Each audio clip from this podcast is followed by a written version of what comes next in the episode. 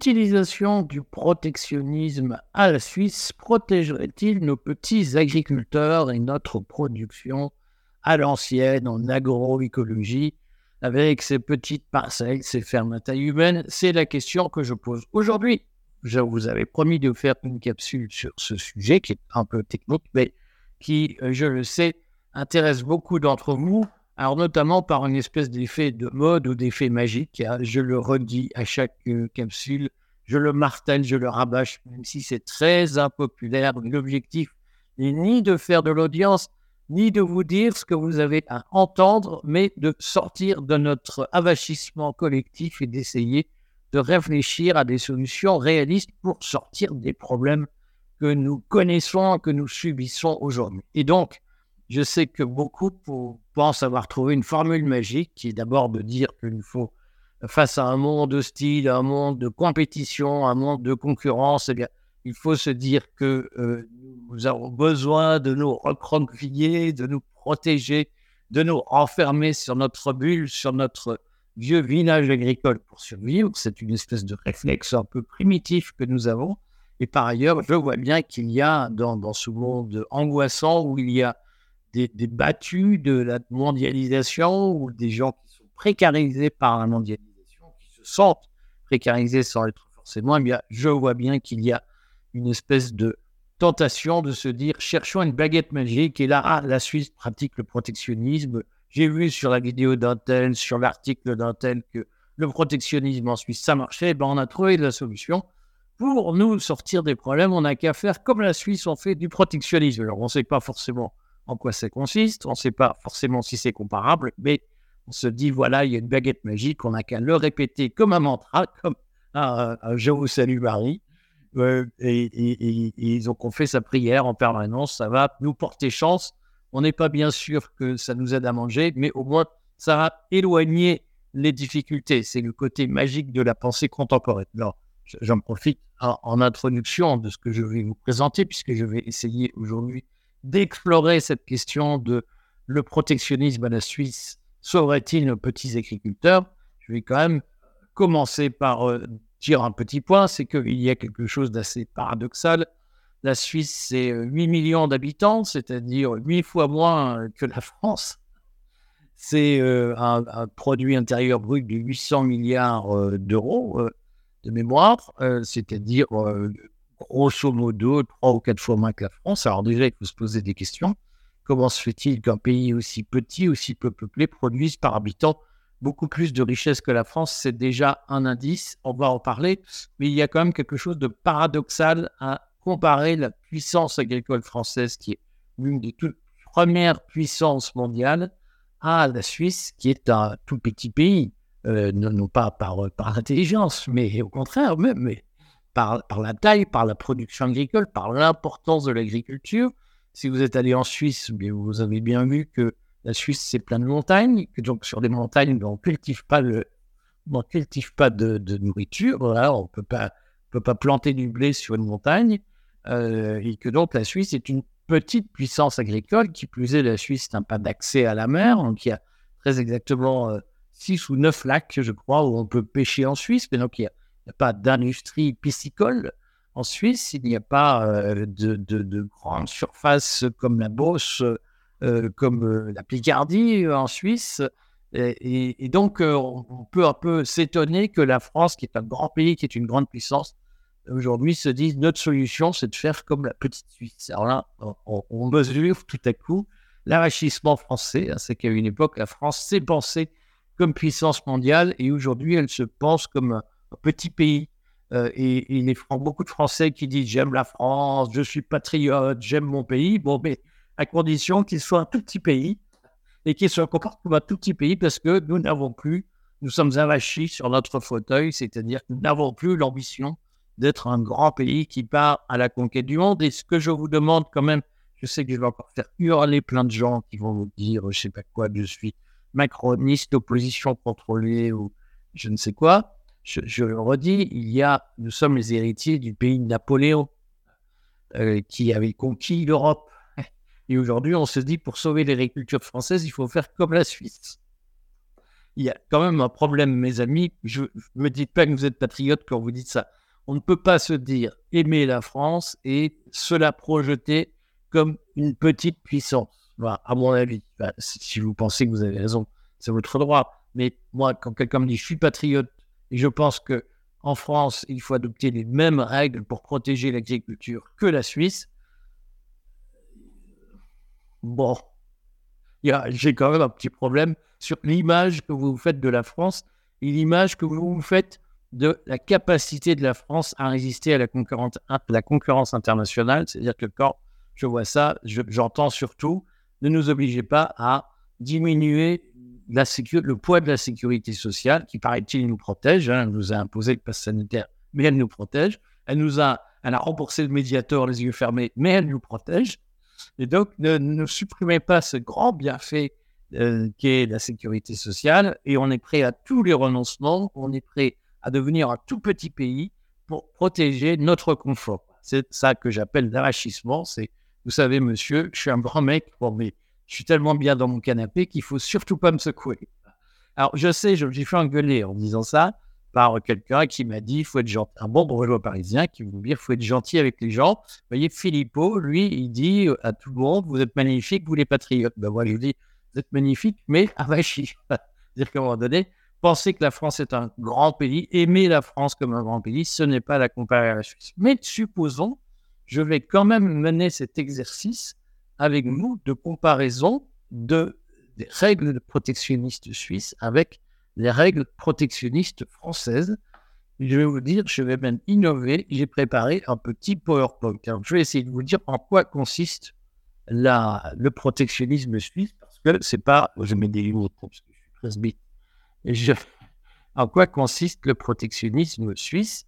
Eh bien, euh, je vais même enlever la petite bannière, comme ça, vous verrez encore mieux. Je la remettrai tout à l'heure. Là, nous avons une diapositive qui est un extrait de, la réglementation suisse publiée. Alors, il faut le dire, il y a une grande différence entre la Suisse et la France. On oublie, il y a plusieurs grandes différences entre la Suisse et la France. La première grande différence, on en dira peut-être trois mots, c'est que bien, la Suisse, elle a une monnaie stable. Alors, nous aussi, grâce à l'euro, mais ce n'est pas grâce aux efforts français. Nous en dirons peut-être quelques mots. Euh, la deuxième différence, c'est euh, que qu'en Suisse, il y a une vraie démocratie, même si le Covid a montré qu'elle battait un peu de l'aile sous l'effet de la mondialisation. Mais en Suisse, l'administration a le souci d'avoir des règles simples et claires et facilement accessibles, ce qui change de la France où l'administration adore asseoir son pouvoir sur l'obscurité euh, et sur la complexité. Donc, si vous allez sur le, site de l'Office agricole suisse, l'Office suisse d'agriculture, eh bien, euh, vous verrez que, euh, qui est en réalité le, site de, donc c'est l'Office fédéral de l'agriculture, l'OFAG, eh bien, vous verrez qu'il il y a une page dédiée aux règles d'importation de produits agricoles. Je voulais capturer cette page. Et euh, nous euh, voyons ici un sujet tout à fait intéressant. Vous voyez en bas, dans euh, le, petit le petit tableau, période non administrée, période administrée, je vous ai sorti la réglementation applicable aux légumes et fruits frais. Alors, chaque produit, les fleurs coupées, le lait, la viande, le vin, les légumes congelés ont leurs propres règles d'importation. Il y a des règles spécifiques pour les fruits frais. Je vous ai distingué la période non administrée et la période administrée. La période administrée, ce sont les règles d'importation lorsqu'il y a une production indigène dans le domaine. Et la période non administrée, c'est lorsqu'il n'y a pas de production indigène. Dans tous les cas, il y a des quotas d'importation, mais lorsqu'il y a une production indigène, par exemple, je crois qu'il y a des abricots suisses, eh bien, euh, les importations ne peuvent être que restreintes et elles sont sous le contrôle de l'administration. Alors, c'est une règle spécifique aux légumes fruits frais et les légumes congelés n'obéissent pas à la même règle, mais dans tous les cas, il y a des systèmes de quotas d'importation en Suisse. Pourquoi? Parce que euh, la Suisse ne fait pas partie de l'Union européenne, elle a sa propre politique commerciale et donc elle applique les règles qu'autorise l'Organisation mondiale du commerce l'Organisation mondiale du commerce autorise des politiques de quotas en matière d'importation, d'exportation. Si euh, la France elle-même bénéficie de cette règle vis-à-vis des exportations, des importations hors l'Union européenne, mais dès lors que nous avons créé un marché unique au sein de l'Union européenne, eh bien, il n'y a pas de quota au sein de l'Union. C'est ce qui pose problème, par exemple, avec l'entrée de l'Ukraine dans l'Union européenne, parce que cette entrée va se traduire dans les faits par euh, euh, eh des importations libres de produits ukrainiens qui sont de mauvaise qualité, mais très peu chers. Et donc, on sait que nos produits français de qualité subiront la concurrence ukrainienne avec des produits qui sont éventuellement dangereux pour la santé. Ça, c'est un point, je voulais vous montrer donc comment la Suisse réglemente euh, ses importations en matière de légumes, de légumes frais, de frais, parce que c'est surtout là qu'on peut parler de protectionnisme au sens propre, c'est-à-dire que euh, c'est l'administration qui gère le marché, qui euh, accorde un privilège à la production intérieure. Donc ça, c'est ce qui fait beaucoup fantasmer euh, les, gens qui se disent « Ah, c'est génial, on interdit l'importation de produits, la Suisse interdit l'importation de produits étrangers lorsque ses producteurs mettent, commercialisent leurs produits. On le redit, la France a fait l'inverse. J'ai fait une vidéo pour euh, souligner comment, par exemple, sur le protectionnisme et sur le libre-échange, qui ont beaucoup euh, fait réagir sur Ah, vous êtes macroniste, vous êtes l'opposition contrôlée. C'est là qu'on ne peut plus dire les choses sans être tout de suite pris à partie. Euh, dans cette vidéo, je rappelais que nous ne sommes pas aujourd'hui dans une situation de libre-échange agricole. Nous sommes dans un système de d'économie administrée, euh, où il n'y a pas de libre circulation, et notamment, par exemple, jusqu'en juin 2023, la réglementation française imposée par le ministère de l'Agriculture a interdisé aux produits français, je vais supprimer ça provisoirement, interdisé aux producteurs de tomates bio françaises de commercialiser leurs produits euh, donc les producteurs de tomates bio sous serre en France n'avaient pas le droit de commercialiser leurs tomates sous étiquette bio euh, de décembre à euh, mars ou avril. C'est-à-dire pas en hiver, c'est-à-dire pendant qu'il y avait la demande la plus forte. En revanche, les producteurs étrangers, eux, avaient ce droit. Alors le Conseil d'État, après un recours des, des, producteurs de tomates, le Conseil d'État a annulé cette distorsion de concurrence qui favorisait les produits étrangers au détriment des produits français. Euh, sur les tomates, aurait beaucoup à dire. J'ai fait une vidéo où je parle longuement de la tomate, notamment. J'ai repris un rapport du Sénat. Euh, et euh, certains allumés, essentiellement du PR, essentiellement des militants du PR, m'ont dit à quoi ça sert de savoir ça? Bah oui, à quoi ça sert d'apprendre Et donc, je, je, voudrais dire que nous ne sommes pas en situation de libre-échange aujourd'hui, nous sommes dans une situation où l'administration française favorise, établit des règles contre-protectionnistes, c'est-à-dire qu'elle protège les importations et elle disqualifie les importateurs, les producteurs français, ce qui n'est pas du libre-échange, ce qui est une faveur qui est accordée aux producteurs étrangers. Voilà. Alors, je, reviens donc à mes explications pour dire que nous ne sommes pas situation de libre-échange. Nous sommes en réalité dans une situation de favoritisme accordé aux produits étrangers par rapport à nos produits agricoles, ce qui est un autre problème. Mais on voit qu'effectivement, en France, certains se disent faisons comme en Suisse, interdisons les importations de produits étrangers lorsque nos producteurs produisent eux-mêmes, par exemple, les légumes les fruits frais. C'est euh, l'objet même de ce que les gens espèrent. Alors, je reviens à mes présentations, je réefface ma petite bannière, je redis donc, pour comprendre euh, ce, problème, il faut, me semble-t-il, avoir à l'esprit ce qu'est le poids euh, du monde de l'exportation et de l'importation. Alors, euh, en France et en Suisse, pour comparer la question de première, est-ce que la Suisse et la France peuvent être comparées dans ce domaine? Et je voudrais redire un point, c'est qu'on a vu fleurir, ah, les, les Suisses sont protectionnistes. Alors, qu'est-ce que... Alors, vous voyez, c'est le drame d'Internet et des réseaux sociaux, c'est qu'il y a quelqu'un qui dit, je ne sais pas qui d'ailleurs, c'est ça, la Suisse, c'est protectionniste et ça marche. Et donc, tout le monde dit, la Suisse, c'est protectionniste. je vous mets quand même une comparaison tirée de, chiffres officiels de, l'OCDE.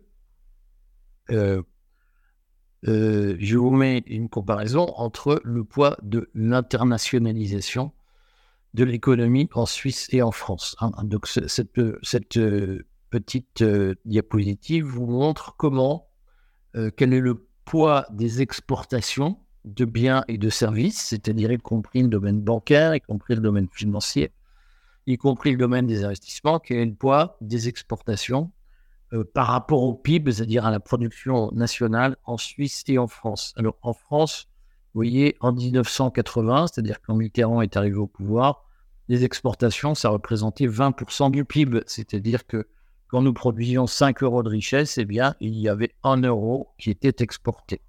En Suisse, c'était 2,50 euros, c'est-à-dire pratiquement 50% du PIB en, 1981, quand Mitterrand est arrivé au pouvoir. 50% du PIB suisse était exporté. Maintenant, c'est à peu près 80% du PIB suisse qui est exporté. Et la France, elle, elle a péniblement dépassé les 35%. C'est-à-dire qu'encore aujourd'hui, euh, la France, lorsqu'on produit 10 euros de richesse, eh bien, 100 euros de richesse en France, eh bien, il y en a 35 qui servent à être exportés, c'est-à-dire qui sont le fruit d'une vente à l'étranger. C'est 80 euros en Suisse. Autrement dit, l'économie suisse, elle est totalement mondialisée et totalement tournée vers le libre-échange. C'est ce qu'il faut avoir en tête, si vous voulez, c'est que, me semble-t-il, il faut arrêter de se raconter des carabistouilles et dire Ah, la Suisse, c'est protectionniste, ça marche. Non, il y a bien un pays en Europe qui est pour le libre-échange et qui vit essentiellement de l'internationalisation des exportations de son, de son économie, si vous voulez, c'est la Suisse. Et la France est un pays qui est tourné vers la production intérieure, est un pays qui exporte peu. Donc là-dessus, s'il vous plaît, ne commettez pas d'erreur de sens ou de faux sens en propageant ce fantasme complet selon lequel l'économie suisse serait une économie protectionniste. Il n'y a pas plus euh, libre-échangiste que euh, l'économie suisse. Et, c'est une économie qui est essentiellement tournée vers l'étranger. La, Suisse, c'est certainement pas une économie qui est tournée vers, euh, vers la production intérieure. Donc là aussi, ne faisons pas de faux sens. Alors pourquoi la Suisse se permet-elle, mais on va y venir, d'établir des règles protectionnistes marquées dans le domaine agricole pour la raison que je vous montre ici, c'est le poids de l'agriculture dans euh, le produit intérieur brut. Alors, je vais effacer la petite bannière pour que vous voyez les années s'afficher en bas, euh, et qui est un sujet extrêmement important. C'est-à-dire que, comme vous le voyez, euh, on n'a pas les chiffres antérieurs en Suisse, donc ce qu'il faut suivre, c'est la petite ligne verte. En France, l'agriculture, en 1981, quand Mitterrand est arrivé, l'agriculture représentait 10% du PIB c'est-à-dire que lorsqu'on fabriquait 100 euros, produisait 100 euros de richesse, 10 euros venaient de l'agriculture. Aujourd'hui, c'est à peu près 2 euros. C'est-à-dire que le poids de l'agriculture dans le PIB a été divisé par 5 en l'espace de, ça l'espace de 40 ans, qui est un effondrement absolu, mais qui correspond aussi à la baisse générale du prix de l'alimentation. Euh, et qui correspond à la mécanisation et l'industrialisation. Pourquoi la nourriture coûte-t-elle aussi peu cher aujourd'hui? C'est parce qu'il y a une industrialisation et parce qu'il y a une mécanisation euh, de, de, de, l'agriculture. Alors la Suisse, vous aimez bien, la Suisse, elle protège ses petits, ses petits agriculteurs. Ben, quand vous regardez l'évolution du poids de l'agriculture dans le PIB suisse, vous vous apercevez que, eh bien, en 1990, alors que l'agriculture en France représentait encore environ 3% du PIB, elle n'en représentait que 2% en Suisse. C'est-à-dire que la Suisse, en gros, euh, le, poids de l'agriculture suisse par rapport à la France était d'environ 65%. Euh, bah, c'est-à-dire que lorsque 3 euros de richesse française venaient de l'agriculture, c'était 2 euros en Suisse en 1990. Euh, et nous sommes aujourd'hui dans une situation où en Suisse, c'est 1% du PIB qui dépend de l'agriculture. En France, 2% du PIB. C'est-à-dire que le poids de l'agriculture dans le PIB suisse depuis 1990, eh bien, il a fondu de 50% par rapport à la France. Là aussi, si vous voulez, arrêtons de colporter des mythes. On a entendu ça, c'est magique, on le répète en boucle, mais en fait, c'est faux. Euh, le, protectionnisme suisse n'a pas sauvé l'agriculture suisse, il n'a pas permis à l'agriculture suisse de se maintenir à des niveaux euh, plus importants que l'agriculture en France, puisque euh, relativement à la Suisse, eh bien, le poids de l'agriculture dans la production, dans la richesse nationale, c'est mieux maintenu en France qu'en Suisse depuis une trentaine d'années. Donc, le protectionnisme suisse n'a certainement pas protégé la production agricole suisse, et l'ouverture de la France au libre-échange n'a certainement, dont j'ai dit les termes et les limites tout à l'heure, l'ouverture de la France à la concurrence internationale, on va dire ça comme ça, n'a certainement pas accéléré l'effondrement de l'agriculture, du poids de l'agriculture dans la richesse nationale, puisque on le voit bien, ce poids global, c'est mieux maintenu qu'en Suisse. Donc là aussi, arrêtons les faux sens le protectionnisme n'a pas protégé l'agriculture suisse. Et je vais vous le montrer avec ces chiffres tout à fait impressionnants qui sont libérés en millions de euh, francs suisses. Ce sont les comparaisons entre les importations et les exportations par poste agricole dans l'agriculture suisse. Et on voit, vous voyez qu'il euh, y a tout ce qui est déficitaire, ce sont les petites. Euh, c'est pas exactement comme ça. Vous voyez que tout ce qui est à gauche de la verticale, ce sont les importations. Tout ce qui est à droite, ce sont les exportations. Et on voit quand même qu'en matière de fruits et de légumes, la Suisse importe énormément de fruits et de légumes et elle en exporte très peu.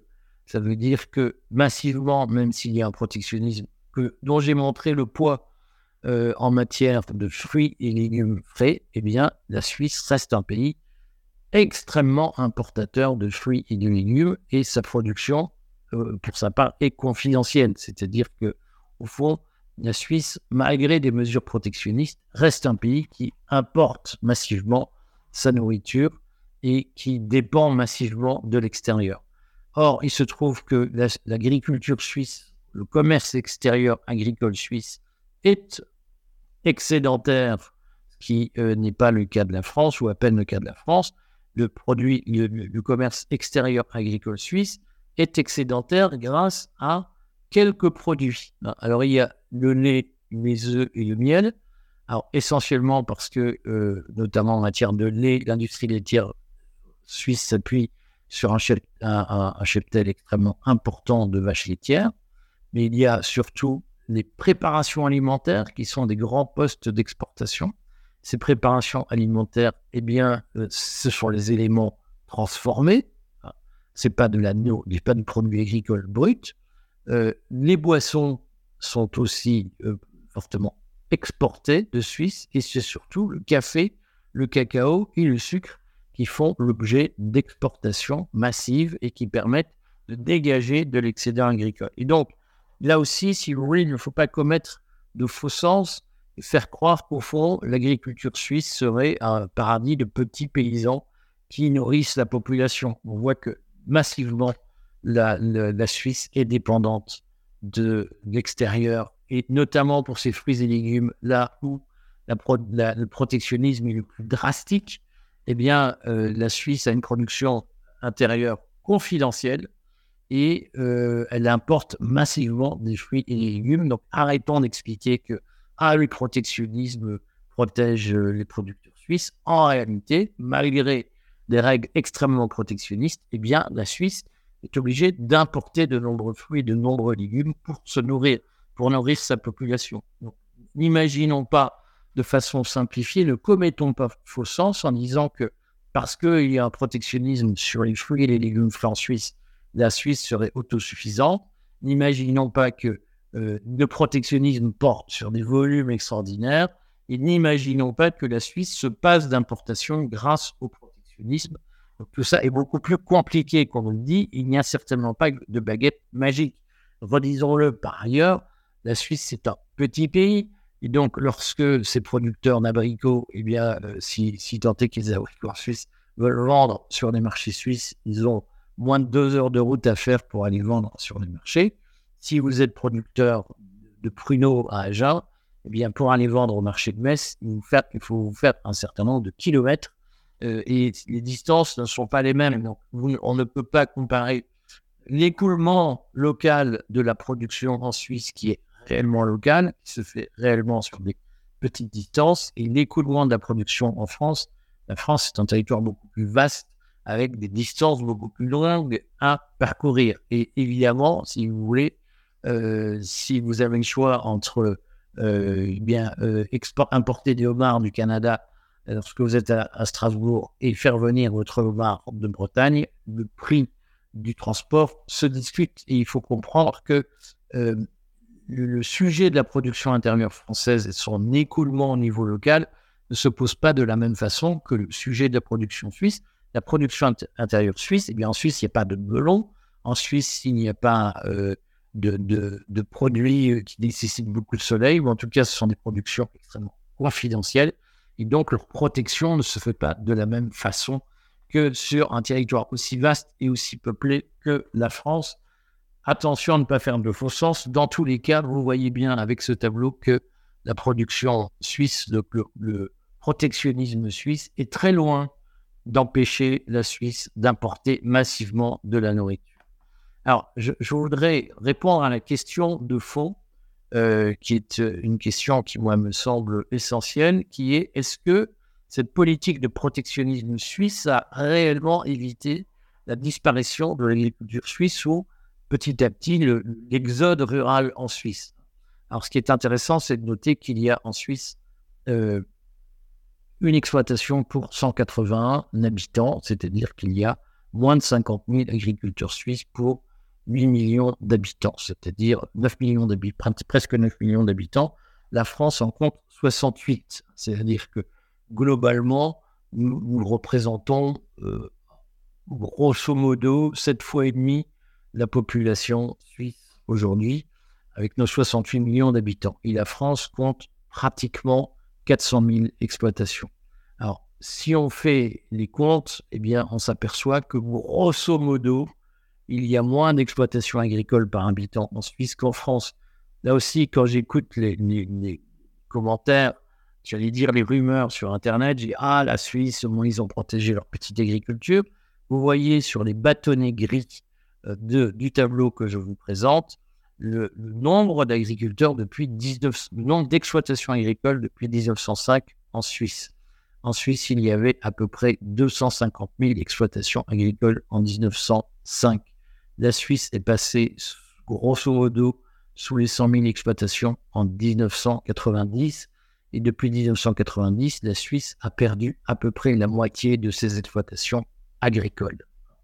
Donc, euh, pendant que sa population augmentait fortement, puisque on est passé de moins de 4 millions de Suisses en, en 1905 à pratiquement 9 millions de Suisses aujourd'hui. C'est-à-dire que euh, donc il y a eu un double effet, la population a fortement augmenté et le poids de l'agriculture s'est effondré. On, le dit depuis 1990, la population agricole en Suisse a été divisée par deux. Donc là aussi, de grâce, ne commettons pas d'erreurs, de, ne commettons pas de faux sens, n'imaginons pas que miraculeusement, la, Suisse est parvenue, grâce au protectionnisme, à défendre ses petits agriculteurs. Vous voyez bien que sur le fond, les mesures qui ont été prises, d'abord, elles sont en trompe-l'œil puisque la Suisse est une, économie beaucoup plus fortement ouverte sur le commerce international que l'économie suisse. Euh, et euh, que l'économie française. Pardon. Et euh, vous voyez bien que par ailleurs, le protectionnisme n'empêche pas des importations massives de nourriture et le protectionnisme n'empêche pas la disparition rapide des exploitations agricoles en Suisse. Donc, arrêtons d'inventer de, des, choses qui n'existent pas. Je finis cette présentation en vous parlant de la diapositive numéro 6. Je vais enlever ma petite bannière publicitaire pour dire que moi, je crois que le vrai sujet que nous devons nous poser aujourd'hui sur cette question agricole, c'est euh, celui du poids euh, de, agricole de la France non pas dans le cadre d'une logique protectionniste, mais dans une, dans une logique de libre-échange, d'ouverture à l'économie internationale, puisque, je l'ai dit, libre-échange, c'est une expression très particulière qu'on ne peut pas utiliser pour qualifier l'agriculture et les échanges agricoles aujourd'hui. Ce qu'on voit, c'est que le commerce extérieur de, de, fromage par pays, par exemple, est un sujet tout à fait intéressant qui me semble devoir être relevé. Alors, le tableau que je vous présente, donc, comme plusieurs tableaux que je vous ai présentés viennent d'Agristat, qui est l'équivalent de, c'est le service de statistique des chambres d'agriculture suisse pour aller vite. Euh, cet Agristat donc, vous présente le commerce extérieur de fromage entre la Suisse et le reste du monde. Et comme on le voit, la Suisse, eh bien, elle importe massivement des fromages italiens. Et 43,4% des importations de fromage en Suisse viennent d'Italie. Et ensuite, vous avez la France et l'Allemagne qui sont pratiquement euh, touche à touche, si j'ose dire. 21, la France représente 21,6% des importations de fromage en Suisse et l'Allemagne 18%. Euh, les exportations, eh bien, l'Allemagne reçoit 40% des, enfin, parmi les fromages suisses exportés, 40% de ces fromages vont vers l'Allemagne, 15% vers les USA, 10% vers la France. Alors certes, la France exporte beaucoup plus de fromage en Suisse qu'elle n'en importe. Simplement, ce qu'on peut, euh, la question qu'on peut se poser, c'est pourquoi les fromages français ne représentent que la moitié des importations euh, de fromage italien.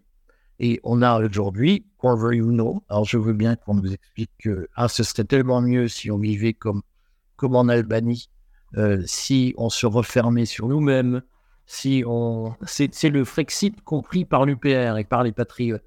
C'est on va se retirer de la compétition internationale et on va se replier sur nous-mêmes pour éviter, euh, parce que nous ne sommes plus capables de faire face à la concurrence. Puis on sait très bien que pour faire face à la concurrence internationale, il faut être compétitif. Pour être compétitif, on sait qu'il faut taper dans les dépenses sociales. Et ça, monsieur, nous, on veut continuer à prendre notre retraite à 62 ans parce qu'on est épuisé. Et puis, on veut continuer à travailler 35 heures et pas plus parce qu'on est épuisé. Quand on dit ça, évidemment, on se dit, bah, nous sommes héritiers d'un grand pays, mais pourquoi faire les mêmes efforts que nos ancêtres? Pourquoi ne pas continuer à avoir 35 heures retraite à 62 ans? Avec euh, des dépenses médicales totalement délirantes, des hôpitaux publics bureaucratiques, là, supprimer les nids, là.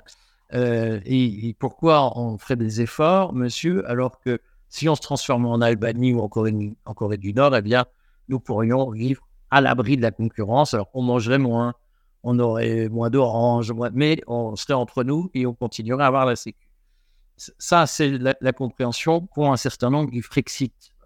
Euh, le vrai sujet, c'est qu'avec cette logique, vous voyez bien que nos fromages, qui sont à une marque d'excellence, eh bien, nous n'arrivons même pas à les exporter correctement en Suisse les Suisses préfèrent le fromage italien au fromage français. Ils en importent deux fois plus. Ils importent deux fois plus de fromage italien que de fromage français.